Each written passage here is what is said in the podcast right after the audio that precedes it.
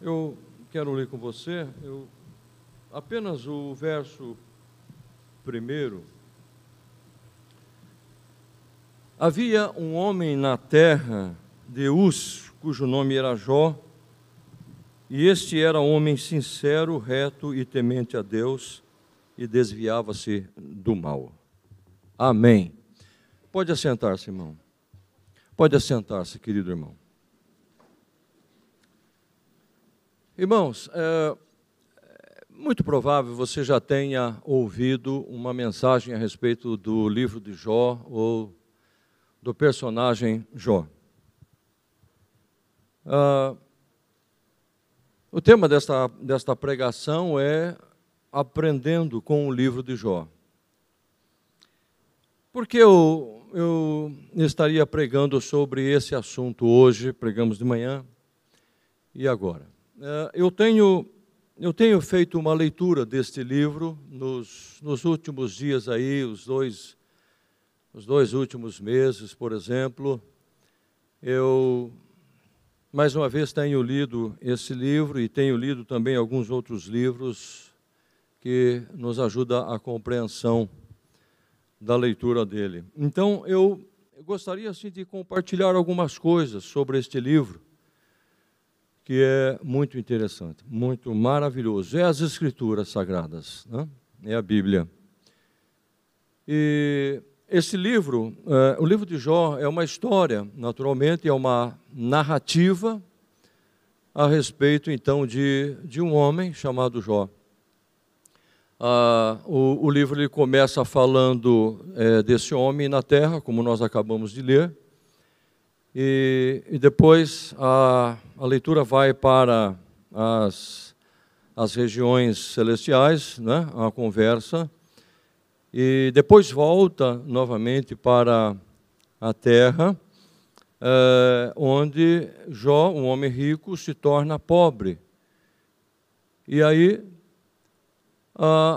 o capítulo 1 e 2 fala sobre esta situação que acontece com Jó o seu sofrimento, uh, o início do seu sofrimento. No capítulo 3, Jó, então, ele, ele uh, se assenta nas cinzas e é, uma, uma visão de humilhação, e ele então começa a desabafar-se com Deus, né? não acusar Deus, mas ele começa a desabafar com Deus e uh, colocar os seus sentimentos, o que ele está sentindo. Ele sentia muitas, muitas dores pelo seu corpo. Era um, uh, a gente vai ver mais alguma coisa sobre isso. Então ele começa a desabafar com Deus. E depois os seus amigos então vêm, fica com ele sete dias e sete noites, sem falar nada. E ali só perto de Jó, sentado com ele. E depois partir do capítulo 4, 5, eles começam então a um diálogo com Jó, tentando explicar para ele o que provavelmente estava acontecendo com Jó. E isso vai até o capítulo 29, é, 30 aproximadamente. Ah, sendo que no capítulo 29, é, Jó ele faz uma reflexão do que estava acontecendo e ele começa a pensar no passado, como ele era, uh, como era a sua vida, uh, nos dias ainda uh, como jovem. Eh, ele fala, então, de um momento no livro antes da, do, do seu sofrimento, da enfermidade. E, e ele começa, então, a trazer à tona o seu passado. E aí, no capítulo 38, Deus começa a falar com Jó. Então Deus entra em cena. É uma história, de certa forma, simples, porque é, não são muitas pessoas. A Jó, a sua esposa, né? O diálogo nos recintos celestiais e os seus três amigos, um quarto amigo que é Eliú. E então Deus começa a falar com ele. É, Deus não responde uh, para ele por que estava acontecendo ou por que aconteceu isso na vida dele. Mas Jó, no capítulo 23, no versículo 10, Jó começa a entender que Deus estava usando tudo aquilo para refiná-lo como o ouro. Você pode ler esse texto é, comigo, Jó capítulo 23, no versículo, no versículo 10, ele diz assim: Mas ele sabe o meu caminho, prova-me e sairei como o ouro. É, é interessante que quando Deus trabalha, ele trabalha em todos os aspectos na nossa vida, no nosso caráter. Por isso ele diz é, é, como ouro. Né? E aqui está falando tanto no aspecto do trabalhar de Deus, como também da libertação dele. Né? Ele sai dessa situação, ele diz: sairei, né? sairei como o ouro. Né? Então, é o que a gente pode entender a respeito das aflições, das, das, das provas, né? quando nós passamos por Deus, não é para nos destruir, mas é para nos preparar, né? para nos refinar como ouro, e a gente sai né? desta, desta prova. Então, ah, o assunto deste momento é aprendendo com o, o livro de Jó. Né? A Bíblia é um livro fantástico, porque a Bíblia ela traz as histórias né, das pessoas. Deus ama histórias, Deus ama escrever sobre as pessoas.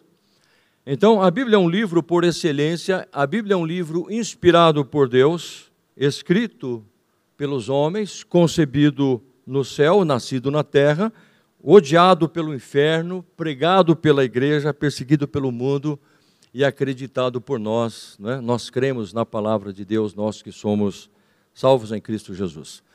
Dos 66 livros da Bíblia, o livro de Jó é o 18º livro.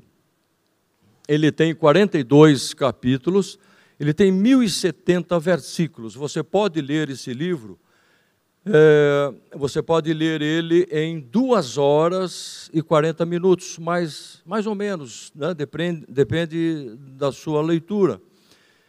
É, se você não conseguir ler ele de uma vez só, você pode ler 22 capítulos, por exemplo, é, perdão, 22 versículos. Por exemplo, o capítulo 1, ele tem 22 versículos. Você pode ler 22 versículos é, por dia, e em duas semanas e pouco, duas semanas e meia, você vai ler todo é, este livro. Então você pergunta assim, pastor, por que o senhor está insinuando, dizendo para lermos ah, este livro, especialmente o livro de Jó? Porque este livro ele nos ajuda, ele fala conosco muitas coisas, muitas coisas. É, Jó, né, Jó mesmo nas suas palavras, os amigos de Jó é, dão orientações, conselhos espetaculares que nós vemos em outros textos da Bíblia. E uh, o próprio escritor Tiago, no capítulo 5, versículo 11, se não me falha a memória, Tiago relembra de Jó como um profeta. Ele menciona a perseverança uh, dos profetas e menciona Jó. E ele fala sobre a paciência de Jó e o fim que Deus lhe deu. Então é um livro que nos ensina sobre a paciência, a perseverança. Né? É, o que a gente vê justamente a paciência e a perseverança é uma coisa maravilhosa, porque Jó, apesar de tudo que ele passou, ele não desistiu, ele ficou firme. Ele sabia, ele entendia ah, que estava sendo trabalhado na sua vida e tinha uma herança espiritual para receber. Então, quando às vezes a gente desiste da, da, de servir a Deus, não é? E até mesmo de estar ao lado daqueles que estão provando, eh, sendo provados por Deus, podemos perder a herança. Né? E, e, o que seria essa herança? Aquilo que Deus tem depois da prova, né? o prêmio da parte de Deus, né? porque não é por um acaso que nós estamos passando.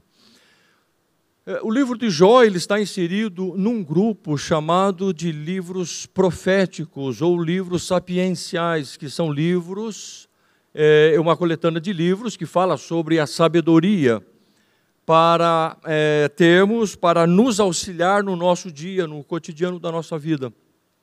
Então ele está ali junto, você pode ver isso na sua Bíblia, o livro de Jó, o livro de Salmos, o livro de Provérbios, de Eclesiastes, e Cântico dos Cânticos, ou Cânticos, é, é, Cantares de Salomão. Né? Então, é, é, importante esse livro porque é, ele é, nos ensina. Né? É, dizem os estudiosos que o livro de Jó é um dos livros mais antigos da Bíblia. Por quê? Pela narrativa dele, por exemplo, quando ele fala sobre a riqueza de Jó, é muito parecido quando se menciona a riqueza de Abraão uh, até por aquilo que está inserido no próprio livro. Por exemplo, Jó, é, depois que os seus filhos gostavam muito de festas, é, e ele tinha dez filhos, e aí a gente pode imaginar o dia de nascimento, o aniversário de cada um deles. Então eles estavam sempre constantemente em festa, e isso preocupava Jó. Já falaram muito sobre, assim, eu já ouvi, provavelmente você já ouviu muito a respeito de Jó, por que é que ele sofreu? Por que, que o sofrimento bateu na sua porta? Dizem que ele era, não era dizimista, eu não concordo, porque ele, a Bíblia diz, o próprio Deus diz que era um homem fiel, um homem sincero. Como ele poderia prosperar não sendo um dizimista? Mesmo no tempo de Abraão, Abraão deu o dízimo a Melquisedeque. Abraão já era dizimista antes da lei. É, e, e, outros pensamentos, mas ah, então é, Jó ele viveu provavelmente ah, ah, nos tempos de Gênesis. Então eu estava dizendo que a linguagem dele é muito é, é, parecida com a do Antigo Testamento nos tempos de Abraão, por exemplo. Então seus, os seus filhos é, iam às festas e ele ficava preocupado que algum deles ou eles pudessem blasfemar contra Deus. Esta é uma palavra que nós vemos muito no livro de Jó, blasfêmia, ou uh, o cuidado de blasfemar, ainda que Jó foi instigado a, a, a blasfemar contra Deus. Né? E aí ele então se levantava de madrugada e oferecia holocausto. Então, quem oferecia local, holocausto nos tempos da lei era o sacerdote, ou o sumo sacerdote. Então, isso nos leva a entender é, que Jó, é, a história de Jó, o livro de Jó, ele foi escrito nos tempos dos patriarcas. Provavelmente Jó era um dos filhos dos doze, das doze tribos de Israel, é, de Jacó.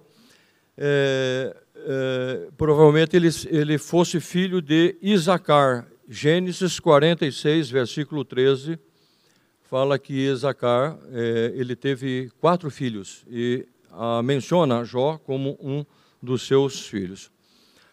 É, é um dos mistérios, né? Quando foi escrito o livro de Jó? O livro de Jó ele foi escrito há 1900 anos antes de Cristo. Então é um livro que foi escrito há muito tempo, né? Mas o que acontece nele, o que está relatado nele, narrado nele, parece que foi escrito ontem. Né? Ele é perfeito para os nossos dias, porque o assunto que ele trata. Uh, como alguns dizem que o livro foi também escrito por, pelo próprio Jó depois da sua é, recuperação da sua enfermidade. Aí você para né, e me pergunta assim, mas espera aí, pastor Jó, ele ficou doente? Sim, ele ficou muito doente. Alguns dizem um ano, dois anos, cinco anos, outros chegam a dizer é, é, se não me falha a memória, Dom Becker, ele diz que Jó provavelmente tinha ficado um, uns 10 anos ou mais doente. E Jó ele foi acometido de, uh, de uma chaga, né? de uma chaga, é, uma chaga maligna, uma chaga incurável, a lepra. E o pastor Henry, é, é, Henry né, ele escreveu um comentário bíblico de Halley. E ele diz que era a lepra com uma complicação da elefantíase. O pastor Halley disse. ele diz no, seu, no seu livro. Né? A elefantíase, ele é um, uma larva que é depositada por um mosquito na pele, provavelmente o corpo de Jó, a Bíblia fala que ele estava é, purulenta, cheia de pus, com feridas abertas. E aí elefantíase, então, percorre pelo organismo, pela corrente sanguínea, provocando em alguns membros do corpo, por exemplo, no rosto, na cabeça, nos braços, nas pernas, nos pés. Se você olhar no Google, você vai é, entender ah, o sofrimento de Jó, uma pessoa é, é, como ele suportou. E, então, elefantismo, justamente, ela provoca um inchaço exageradíssimo no corpo físico de uma pessoa e aí impossibilitando uma pessoa fisicamente é, permanentemente. Então, ah, ah, eh, Jó ele não esconde no seu livro a sua dor, aquilo que ele passa. Ele diz, por exemplo, que os seus ossos doíam muito, as pernas elas ficavam inchadas, o seu cabelo caiu, o rosto ficou contorcido, inflamado, a sua voz ficou extremamente rouca, não conseguia dormir, sua pele escureceu, ele ardia em febre, o seu corpo era coberto de feridas purulentas.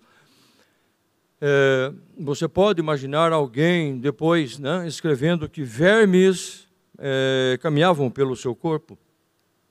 Não havia nada que pudesse aliviar a sua dor. Ele pegava um caco de telha e raspava para é, é, aliviar a sua coceira e também a dor no seu corpo. Né? Ah, ao pensar em comida, ele sentia náuseas, o seu hálito era mal cheiroso e ele respirava com muita dificuldade. Então, quando a gente lê ali a, o primeiro capítulo, versículo 1, a Bíblia diz: Havia um homem é, chamado Jó que vivia na terra. Vivia onde? na terra. Então a Bíblia ela está falando, nós estamos é, falando nessa noite, ouvindo sobre um homem que viveu na terra. É a história de um homem, é uma história real, né? É, de um homem de carne e osso. Né? A história de Jó não é uma lenda, não é uma ficção religiosa. É, Jó não aparece como um super-homem, e nem como um gigante, e nem como um anjo nós o vemos diante de nós apenas como um ser humano. E aí, quando você tem é, essas informações é, a respeito de um homem, aí você pode entender o quanto ele pode nos dizer, o quanto ele pode nos ensinar ah, sobre a vida e seus problemas. E eu quero, então, dentro desse, desse, dessa questão, eu quero mencionar aqui alguns tópicos, pelo menos seis tópicos que aprendemos com o livro de Jó. O primeiro tópico é sobre o sofrimento humano. O livro de Jó ele é tão antigo quanto esse assunto. Ele trata do sofrimento humano, principalmente o sofrimento do justo. Por que o justo sofre? Por que uma pessoa boa sofre com coisas ruins? Por que pessoas boas passam por problemas? O pastor James Jones disse que não existe na terra uma pessoa que desconheça o sofrimento. Hoje mesmo eu estava falando com uma pessoa e ele dizia, né, ele dizia é, que estava passando uma situação e as pessoas não imaginam o que ele pode, o que ele poderia estar vivendo. Ah, toda pessoa tem experimentado de alguma forma o sofrimento. E o livro de Jó ele trata sobre isso. É, a questão do sofrimento. De onde vem o sofrimento? Então, o que podemos aprender no livro de Jó, neste tópico? O capítulo 1, versículo 22, você pode ler comigo.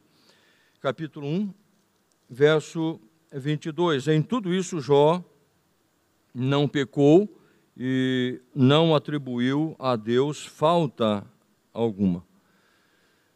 Ah, isto quer dizer que em todo sofrimento e em todas as perdas, Jó, ele não atribuiu a culpa a Deus, ou seja, é, ele não acusou Deus de não amá-lo, ele não reivindicou os seus direitos, ele não, é, não blasfemou contra Deus.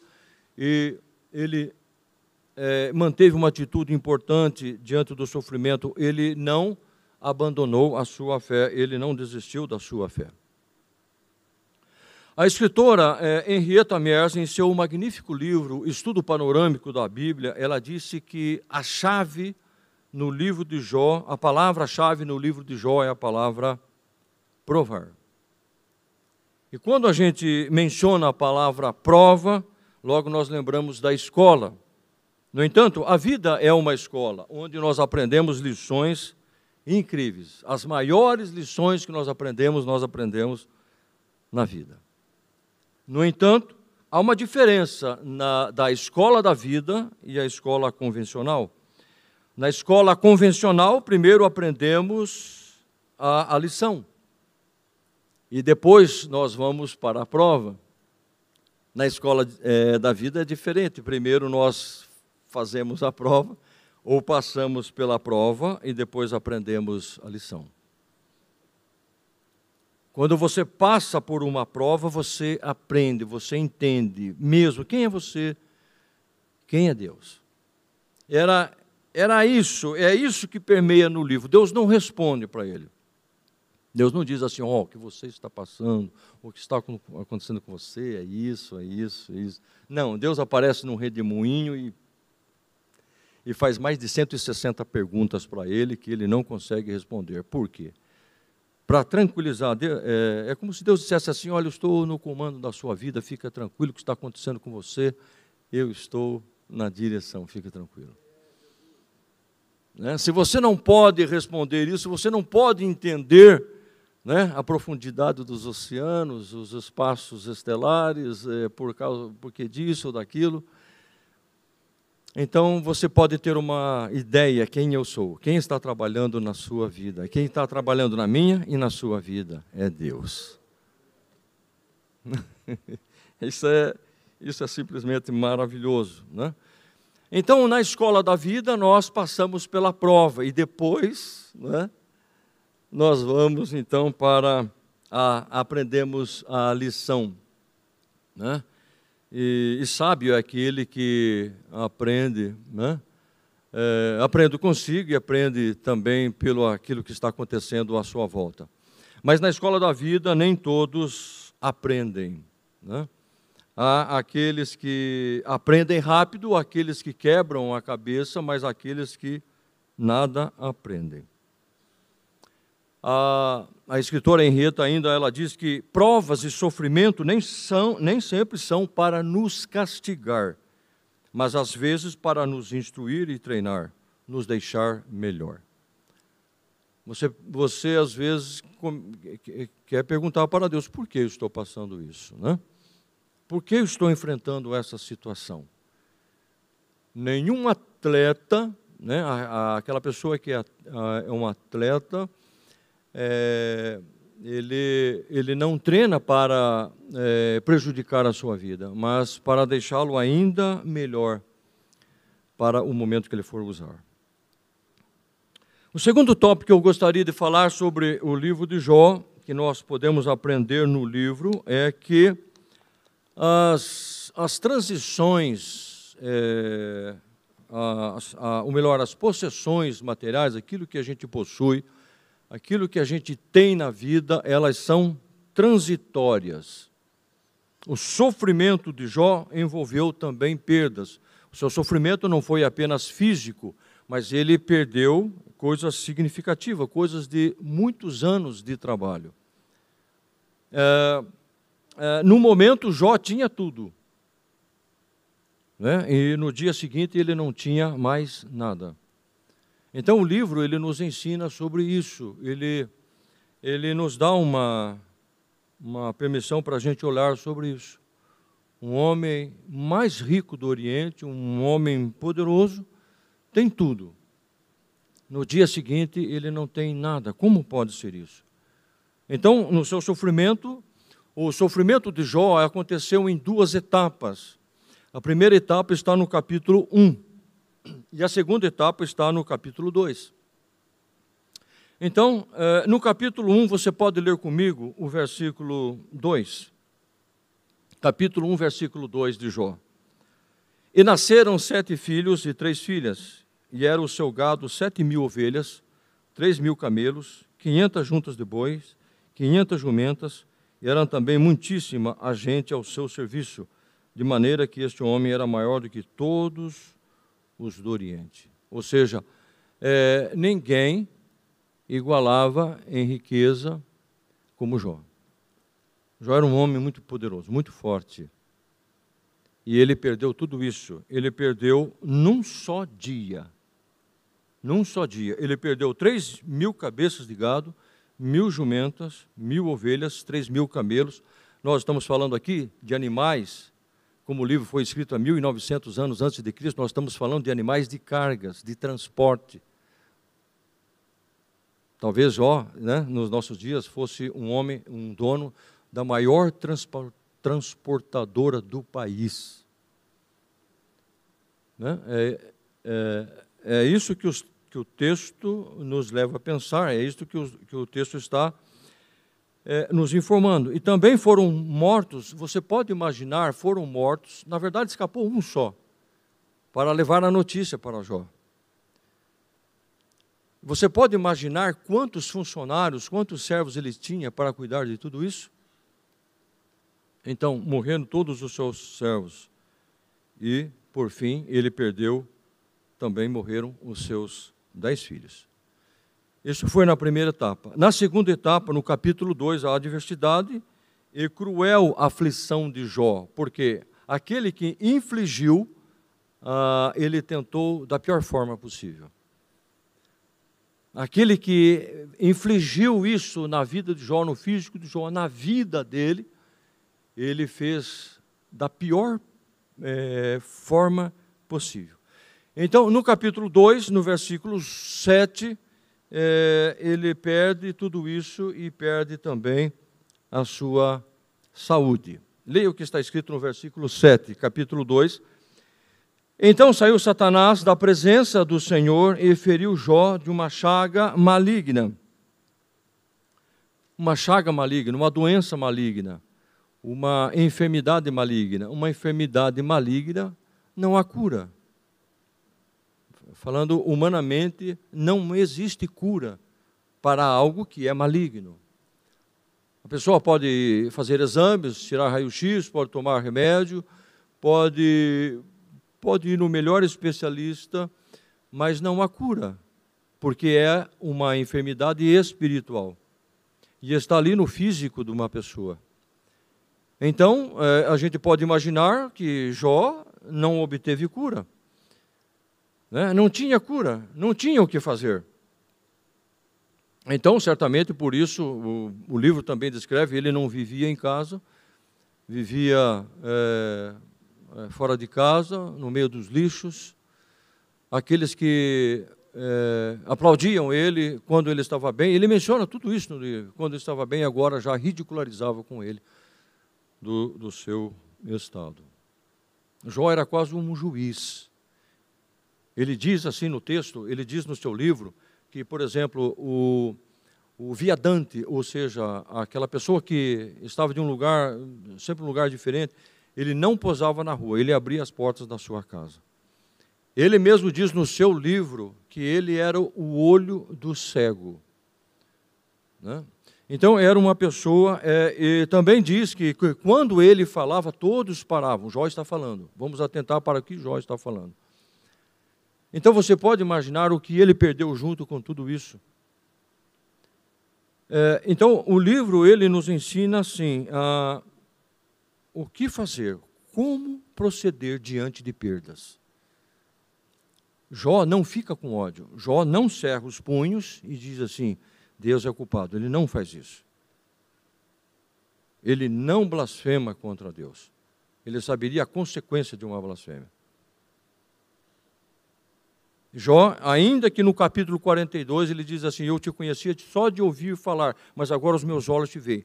Agora me aproximo, agora entendo muito mais do que antes. Mas ele tinha uma estrutura com Deus muito boa, muito forte. Ao ponto da sua esposa dizer assim: amaldiçoa Deus e morra. Não tem mais jeito. Talvez se ele fizesse isso, ele, Deus mataria ele mesmo. Deus exterminaria Jó. Mas ele era um homem, a Bíblia diz, reto, piedoso, temente a Deus e desviava do mal. Ele possuía um relacionamento com Deus. Ele menciona isso. Então, é, é, o que podemos ainda aprender no livro de Jó dentro desse tópico?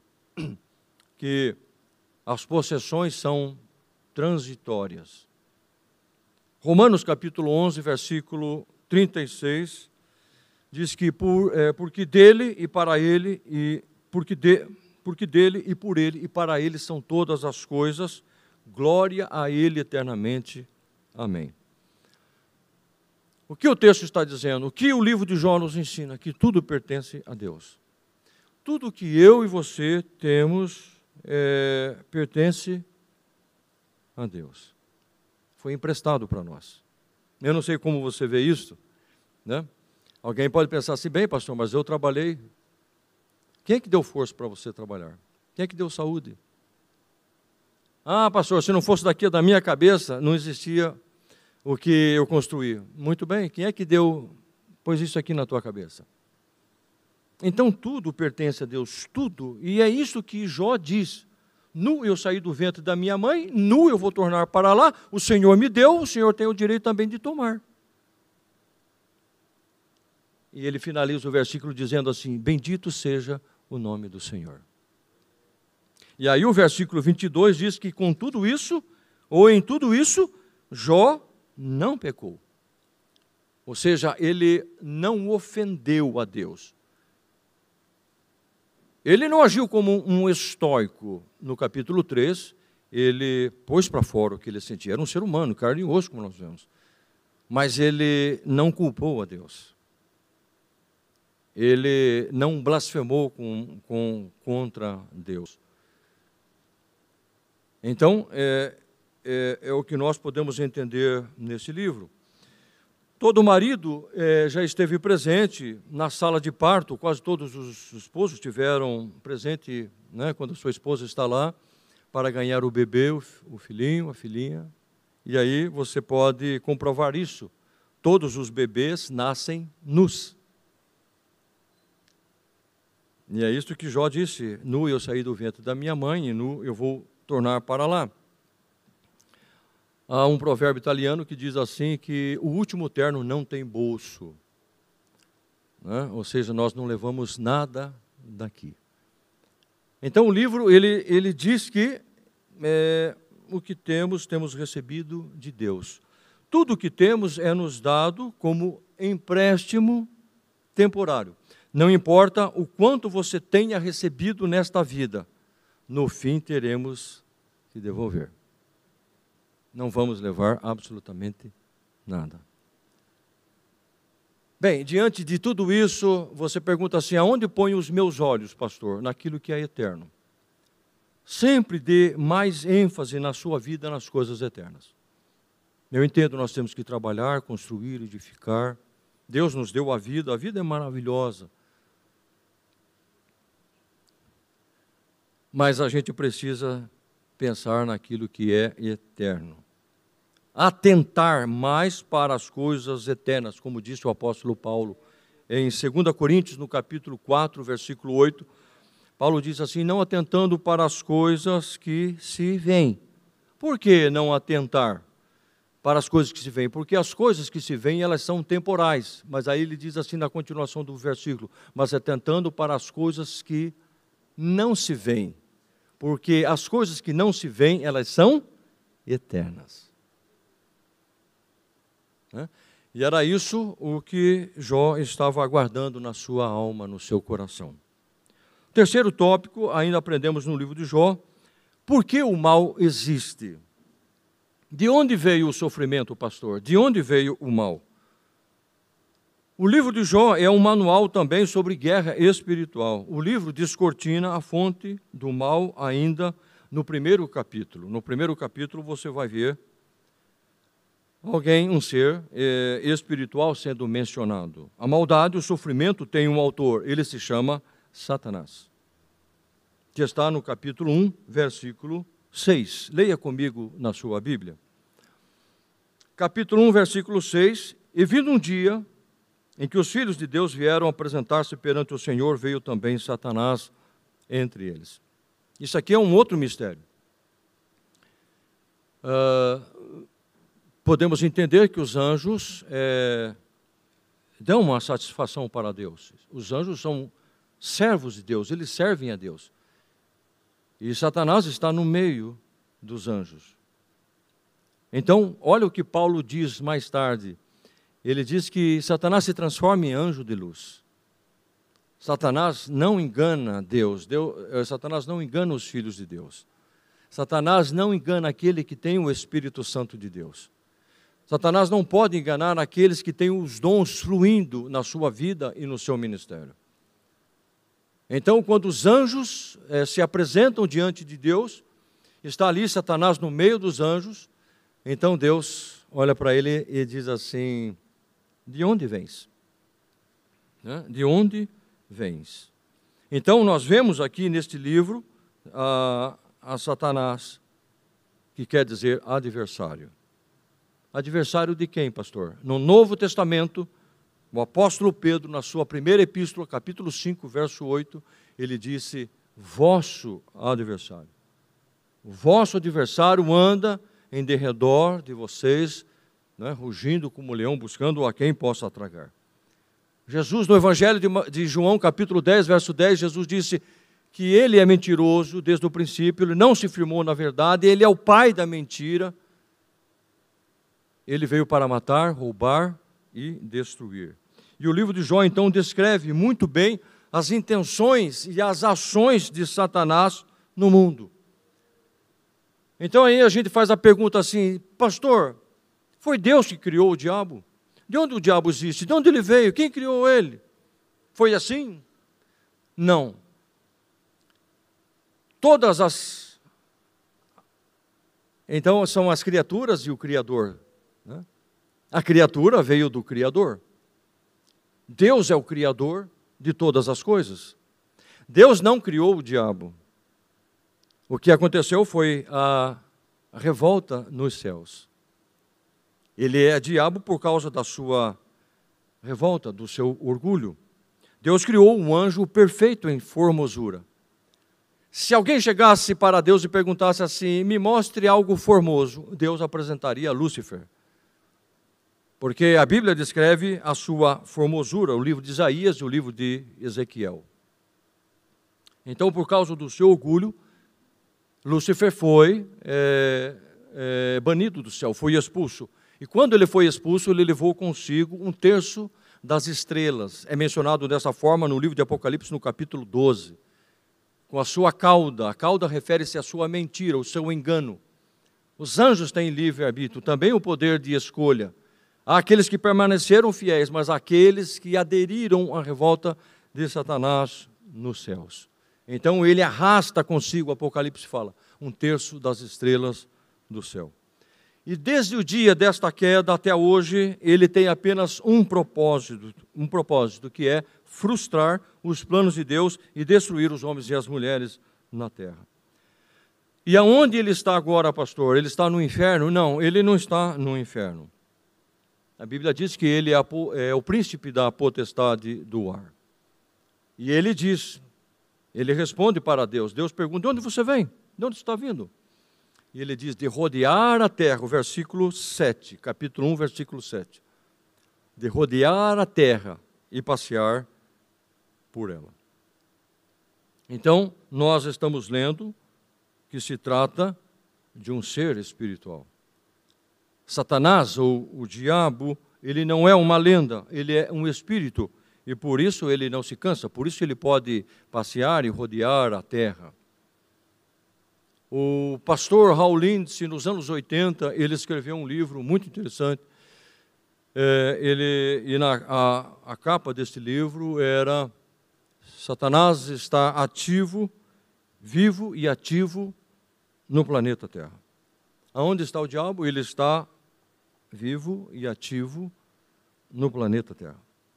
Por isso, então, a Bíblia chama de o príncipe deste mundo, porque ele governa aqueles que estão sob o seu domínio. Então, nós podemos observar no livro de Jó claramente que por trás das, dessa situação havia um ser espiritual. Agora, olha comigo o versículo 8. Jó, capítulo 1, versículo 8. E disse o Senhor a Satanás: Observaste tu, meu servo Jó, porque ninguém há na terra semelhante a ele, homem sincero e reto, temente a Deus e desvia-se do mal. Então respondeu Satanás ao Senhor e disse: Porventura teme Jó a Deus de balde? Porventura não o cercaste tu de bens a ele e a sua casa e a tudo quanto tem? A obra das suas mãos abençoaste, o seu gado está aumentando na terra. Mas estende a tua mão e toca-lhe em tudo quanto tem, e verás se não blasfema de ti na tua face. E disse o Senhor a Satanás: Eis que tudo quanto tem está na tua mão, somente contra ele não estenda a tua mão. E Satanás saiu da presença do Senhor. Deus disse para ele: ah, é, estenda sua mão, só não tire a vida dele. O que a gente pode entender aqui, há muitas lições preciosíssimas, há muitas coisas que este livro pode nos ensinar. Primeiro, o diabo não pode tocar num fio de cabelo seu se Deus não permitir. Aí você pode dizer assim, bem, pastor, mas quem começou esse negócio aí foi Deus. Porque se Deus não dissesse assim, observaste o meu servo Jó, nada tinha acontecido. Eu concordo com você. Se Deus não tivesse iniciado a conversa, Jó estaria bem, não estaria passando o que, o que passou. Mas espere, veja uma coisa. Deus pergunta para ele: Observaste o meu servo Jó? Era sinal que Satanás estava de olho nele. Deus é onisciente, onipresente e onipotente. Satanás não é isso. Então Deus é todo-poderoso. Então, Satanás pode agir nos servos de Deus que é uma das razões porque este livro foi escrito, porque o justo sofre, com a permissão de Deus. Jó só sofreu o que sofreu porque Satanás foi permitido por Deus.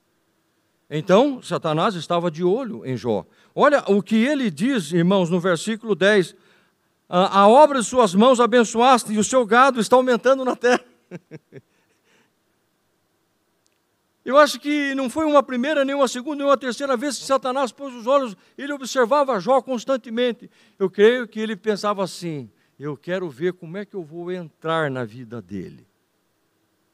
Ele ficava observando. Então Deus já estava. O que, que você está de olho no meu servo? Era este o pensamento. Então Deus provocou, sim, por quê? Porque Jó já estava de olho nele. E Jó falou para Deus que Deus estava subornando Jó. Então a coisa já não era muito com Jó, mas era com Deus. Ele disse assim: Sabe por que, que Jó teme o Senhor? Porque o Senhor abençoa ele. Sabe por que ele é correto, sincero? porque o seu gado está aumentando. Você está entendendo é, a coisa? Como é que é? Então, a gente pode aprender. Perdão, a gente pode aprender nesse tópico o que o inimigo pensa a nosso respeito. E o apóstolo disse uma coisa muito interessante de manhã, ele disse: Esse é o pensamento do inimigo é o seu caráter. E não vá pensar que ele pensou só de Jó, ele pensa de nós, ele pensa de você assim. Deus iniciou sim o combate porque Jó estava, Satanás estava de olho em Jó. Ele estava acusando Deus de suborno, subornar Jó com prosperidade para adorá-lo. Satanás estava acusando a Deus de manipular o sistema. Satanás acha que pensamos assim: vamos servir a Deus enquanto as coisas estiverem bem. Se a coisa começar a, dar, a desandar, não ficar bem, nós viramos as costas para Deus e vamos procurar um outro Deus. Enquanto Deus estiver sendo bonzinho, nós vamos servir a Deus.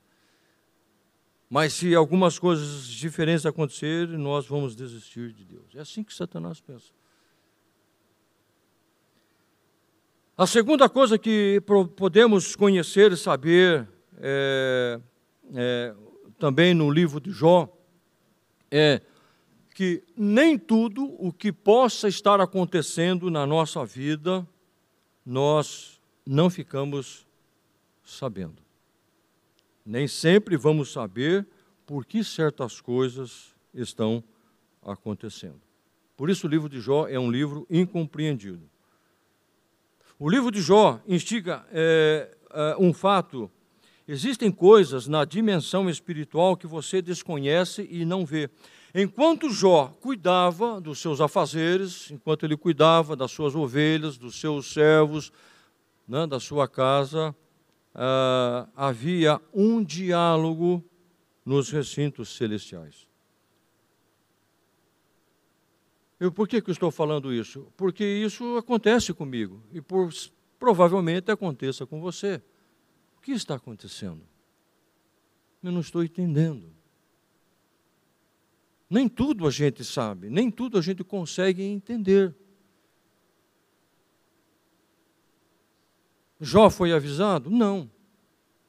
Ele ficou sabendo? Não, não ficou sabendo. Então, a gente, isso pode acontecer, nem tudo a gente vai saber. Uma outra coisa que o livro é, é, nos ensina é, a respeito então do sofrimento. O sofrimento, ele não existia no princípio.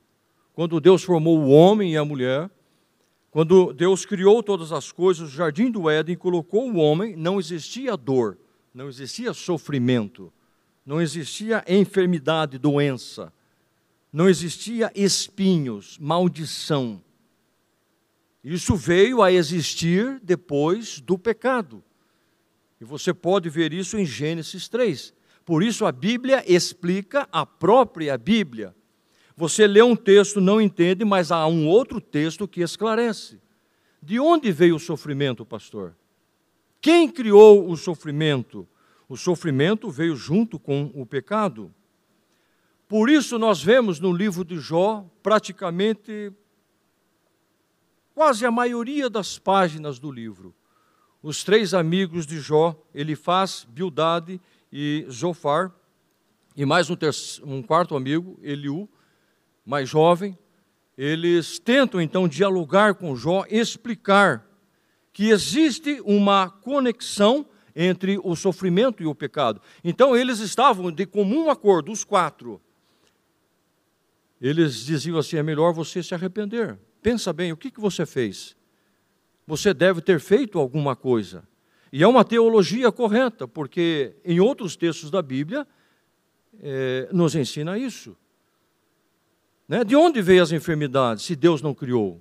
Naturalmente, ela veio pelo, pelo pecado. Então, a teologia deles estava corretíssima. Só que Jó não entendia. Mas espera aí, mas, mas não é por querer falar de mim mesmo, mas eu, eu não sou um cara ruim. Eu não sou assim, do jeito que vocês estão falando. É aquela situação, né? Quando uma pessoa não está bem, uma pessoa está doente, e aí a gente acha que tudo é consequência do pecado. E nem sempre. Por isso que a gente precisa ter muito cuidado. Nem sempre é isso. Eles estavam corretos naquilo que estavam falando? Claro, a orientação dele é, confirma com outros textos da Bíblia. Mas não servia, não se aplicava à situação em questão. Então Jó dizia: é, é, o que vocês estão falando está correto, mas, mas tem alguma coisa errada, não está servindo para mim. Né? Então, e a Bíblia diz que não havia causa alguma né, seja pecado moral ou pecado escondido de Jó, para ele estar sofrendo dessa maneira. O capítulo 1, versículo 2 diz, é, o capítulo 1, né, é, o capítulo 1, versículo 1, e era um homem sincero, reto, temente a Deus e desviava-se do mal. O pastor Bob, é, Bob Sorge, ele diz que Jó é o padrão para o sofrimento no Antigo Testamento, assim como Jesus é o padrão no Novo Testamento. Você pode imaginar alguém sofrendo e não saber por que está sofrendo? Era o que estava acontecendo com ele. Mas ele pensava assim: por que, está acontecendo isso? Bem, Deus de alguma forma está trabalhando na minha vida, então eu vou ter paciência. Um quarto tópico, a quarta lição que aprendemos no livro de Jó é a respeito da perplexidade. Jó ele ficou perplexo e nós ficamos perplexos na nossa vida. A perplexidade é quando você não tem resposta para aquilo que está acontecendo. Você não sabe de onde é, está vindo. Ele faz essa pergunta no capítulo 9, versículo 24. Se não é ele que faz isto, quem poderia ser? Quando é, começou a pandemia, alguns irmãos perguntaram assim, pastor, o que o senhor está achando disso? O que o senhor acha disso? E a gente ouviu muitas coisas, e tem ouvido muitas coisas. Ah, isso está acontecendo por causa disso. Isso está, aí outro chega e diz: Isso está acontecendo por isso, ou isso está acontecendo por isso. Eu só sei dizer a você uma coisa: que nós estamos a, a, na iminência de sermos arrebatados por Jesus. Jesus Cristo está às portas para vir. Se isto é um sinal do fim ou coisa assim, é, a gente ainda não tem ideia. Então, isso é perplexidade. E não somente nessa circunstância, alguma situação que acontece em casa. Às vezes né, com o filho, às vezes é, é, no trabalho, é, e nós estamos ligados, e alguma coisa acontece, e você fica pensando, mas por que isso? Da onde está vindo isso? É de Deus? É um trabalhar de Deus ou é o inimigo que está fazendo isso? Bem, se esse pensamento nós geramos, nós temos uma resposta da Bíblia. Tiago diz: sujeitai-vos a Deus, resisti ao diabo e ele fugirá de vós. O que é que a Bíblia nos ensina? Tiago também ele fala sobre isso, a questão de aproximar de Deus na perplexidade, quando você não entender, o negócio é ainda continuar a orar. Oração. Se você tentar saber, procurar saber o que está acontecendo, talvez você não vai entender ainda. E a perplexidade, ela vem para gerar em nós um desânimo, para nos desanimar para a gente entregar é, é, a, as coisas. Né? E a perplexidade, essa situação, irmãos, por que, que eu falo sobre a vinda de Jesus? Porque há um sinal, a perplexidade é um sinal do fim dos tempos. Ela é um sinal. E Jesus fala em Lucas capítulo 21, versículo 25: haverá sinal no sol, na lua nas estrelas, na terra, angústia das nações, em perplexidade pelo bramido barulho do mar e das ondas. Então, o que, que nós podemos fazer, pastor, no momento de perplexidade, quando nós não entendemos o que está acontecendo? Se aproxime de Deus. Ore mais ainda. Como Tiago disse, sujeite-se à vontade de Deus Deus, eu estou aqui para fazer a tua vontade. Deus, eu te amo. Senhor, eu estou aqui porque eu sou do Senhor. Ore, busque a presença de Deus. Quando a gente busca a presença de Deus, a gente recebe força e a gente recebe consolo para continuar. A perplexidade, ela vem por um momento. Ela vem, ela parece que permanece um momento para nos desestabilizar mas se a gente se aproxima de Deus em oração, nós vamos ter conforto e segurança.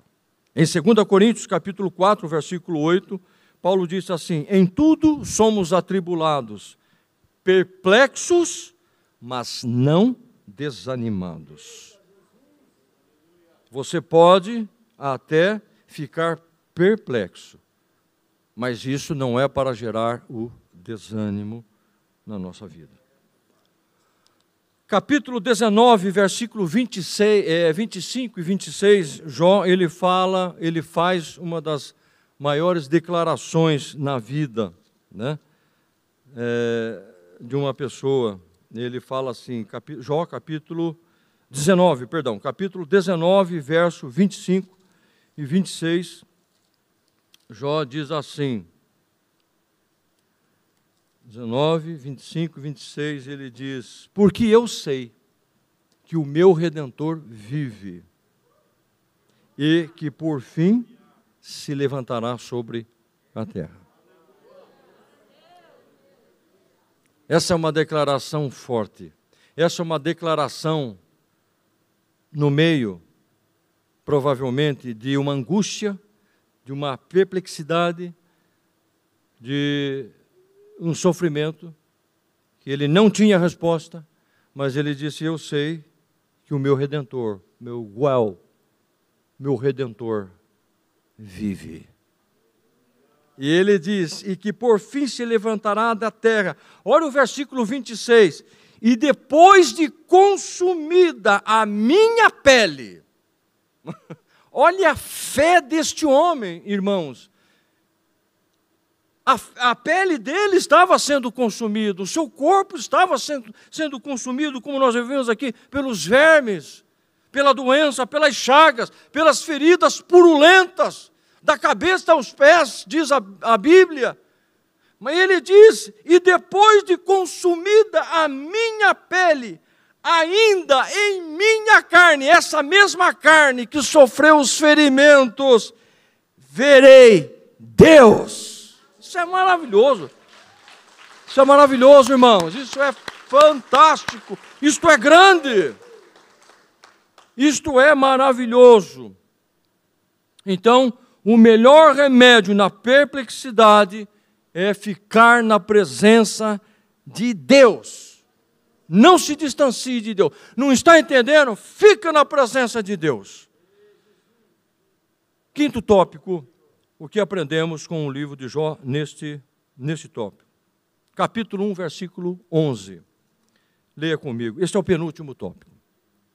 Capítulo 1, versículo 11 então, no diálogo entre Deus e Satanás, diz assim, verso 11: Mas estende a tua mão e toca-lhe em tudo quanto tem. Satanás está dizendo, e verás se não blasfema de ti na tua face. Satanás estava dizendo assim: né? estenda a mão nele, toca-lhe na pele dele. E o Senhor vai ver se ele não cerra os punhos ou levanta o dedo te acusando. Ele vai blasfemar. E no capítulo 2, ele fala a mesma coisa. Versículo 5. Estende, porém, a tua mão, na segunda etapa, e toca-lhe nos ossos e na carne, e verás se não blasfema de ti na tua face.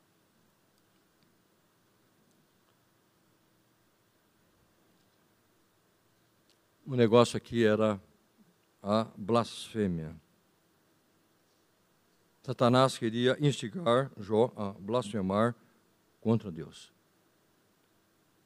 E o que é blasfemar contra Deus? É achar que Deus não está sendo mais fiel conosco. Eu sou fiel a Deus, mas Ele não é fiel comigo.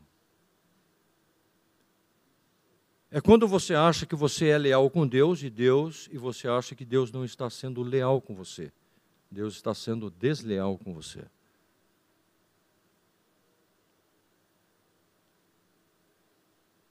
E aí o que nós fazemos? Damos as costas para Deus e vamos procurar um outro Deus.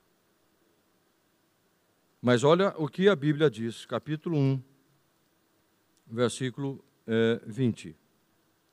Então Jó se levantou depois que aconteceu tudo, a primeira etapa, ele se levantou, rasgou o seu manto, raspou a sua cabeça e se lançou em terra e adorou. A Bíblia não diz que ele louvou a Deus. Por quê? Porque o louvor é algo espontâneo. E a adoração é uma coisa do coração. É muito difícil, eu não estou fazendo nenhuma diferença, as duas coisas são importantíssimas. O livro dos Salmos, por exemplo, é um compêndio de louvor. Os Salmos diz que você já tem que entrar na presença de Deus louvando a Deus, nos seus atos com hinos de louvor. Mas a adoração ela parte do coração. Por quê? Porque você não precisa de nada para louvar, para adorar a Deus. A adoração ela nasce do seu coração. Ela é como se fosse um sacrifício. Quando aconteceu aquilo, Jó adorou. A adoração é quando o mundo desmorona. A adoração, ou Jó adorou, quando o chão saiu dos seus pés. Jó adorou a Deus quando doía.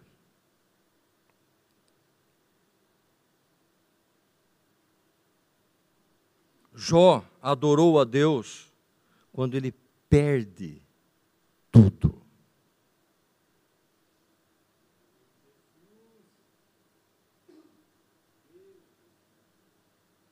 É muito difícil você tentar é, definir, esclarecer.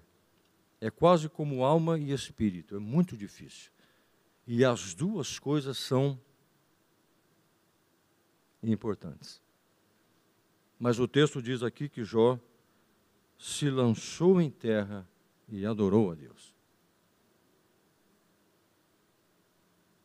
E adorou a Deus. Eu penso que Deus sabe quando nós estamos adorando a Ele. Fica até difícil de definir isso. Isso é algo que sai do nosso interior, do nosso coração. Aquilo que Jesus disse à mulher samaritana mulher samaritana falou assim: Olha, os judeus adoram é, lá, nós samaritanos adoramos Deus ali. E quem é que está certo? E Jesus disse: O Pai procura os verdadeiros adoradores.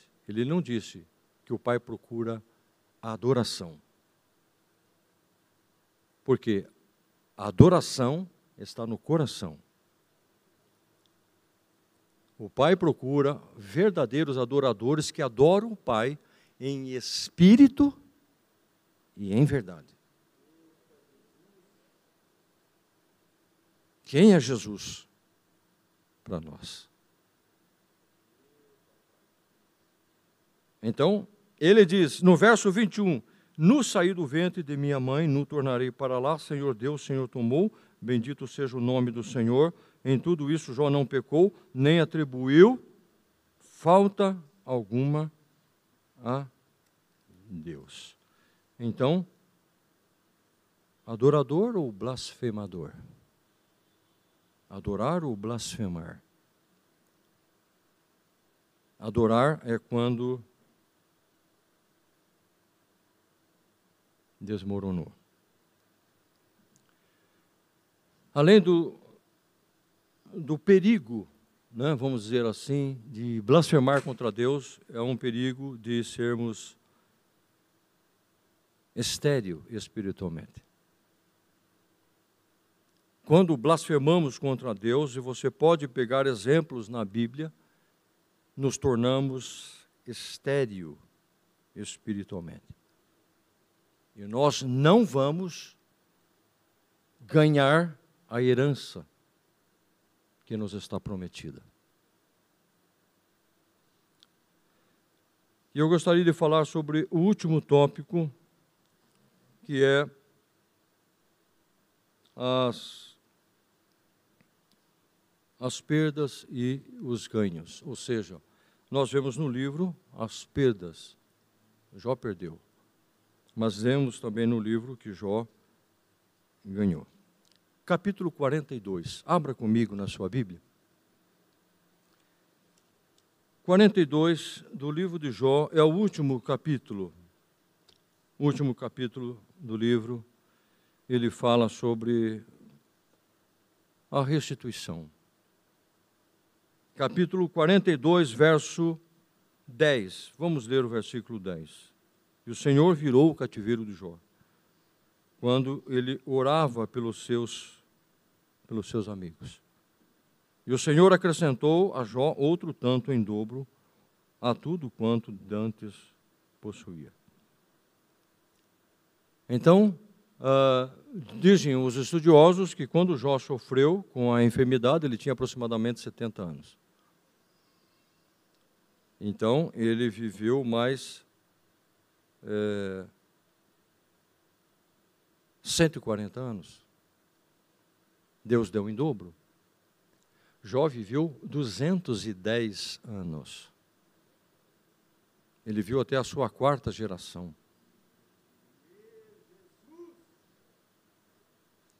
Ele não perdeu a sua herança, ele permaneceu firme.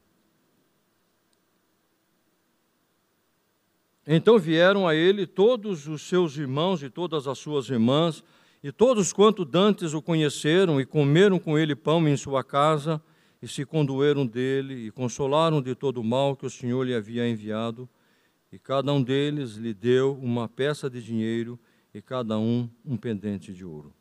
Verso 12: E assim abençoou o Senhor o último estado de Jó, mais do que o primeiro. Por quê?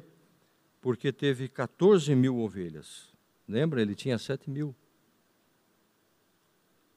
Porque teve 14 mil ovelhas, seis mil camelos, mil jumentas e bois, e mil jumentas. Deus deu em dobro o que ele perdeu.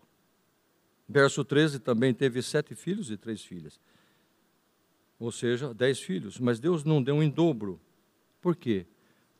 porque os seus filhos estavam no céu. Ele não perdeu os seus filhos. Então Deus deu a ele ainda. Né? Meus irmãos, o que, que nós aprendemos com o livro de Jó? Né? A importância de sermos fiéis a Deus, ainda que não estejamos compreendendo o que está acontecendo na nossa vida. Né? Às vezes não é isso que nós precisamos compreender. O que a gente precisa é ter uma visão melhor de Deus. E aí nós vamos compreender as coisas. Amém? Vamos ficar em pé? Vamos orar ao Senhor Jesus?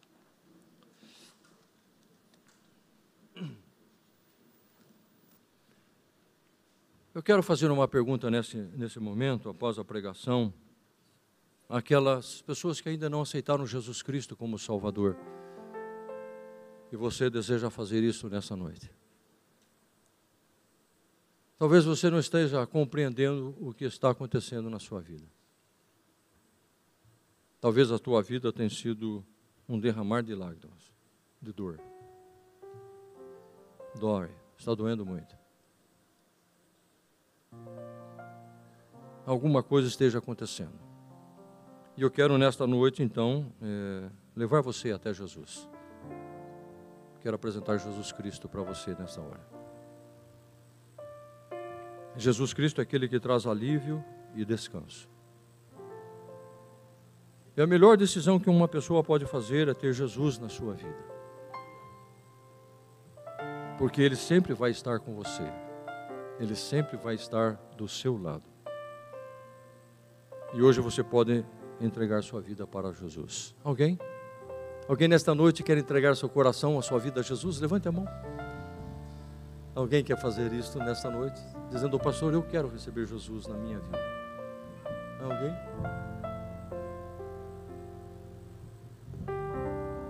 Alguém nesta noite quer se entregar a Jesus? Alguém nesta noite quer se reconciliar com Jesus?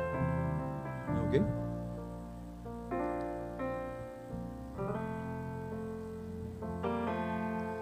Você já recebeu Jesus Cristo como Salvador?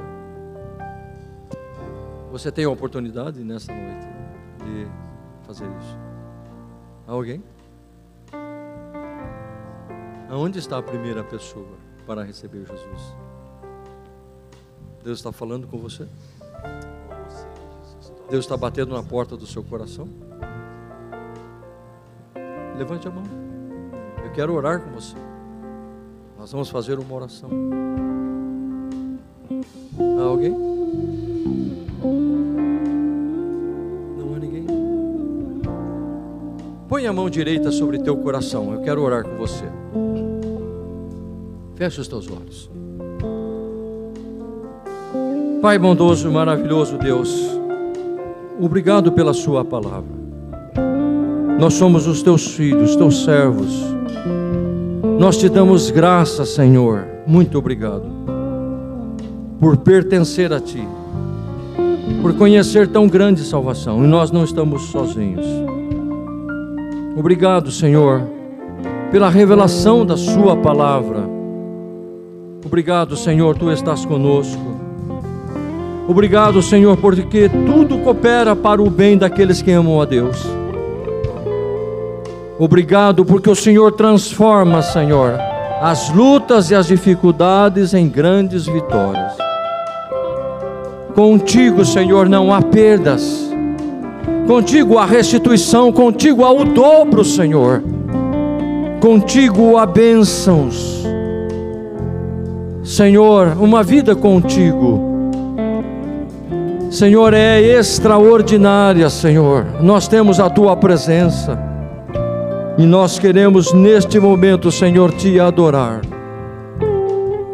te bendizer, te agradecer por tudo que o Senhor tem feito.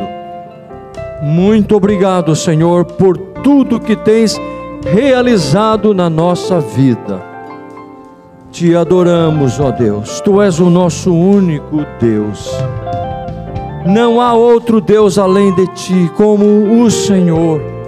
Um Deus bom, um Deus benigno, um Deus amável, um Deus que nos ama e tem misericórdia da nossa vida. Deus, obrigado por trabalhar em nossa vida. Obrigado, Senhor, porque estamos sendo mais fortes, estamos ficando mais fortes, Senhor estamos, Senhor, sendo trabalhados e sair puro como o ouro.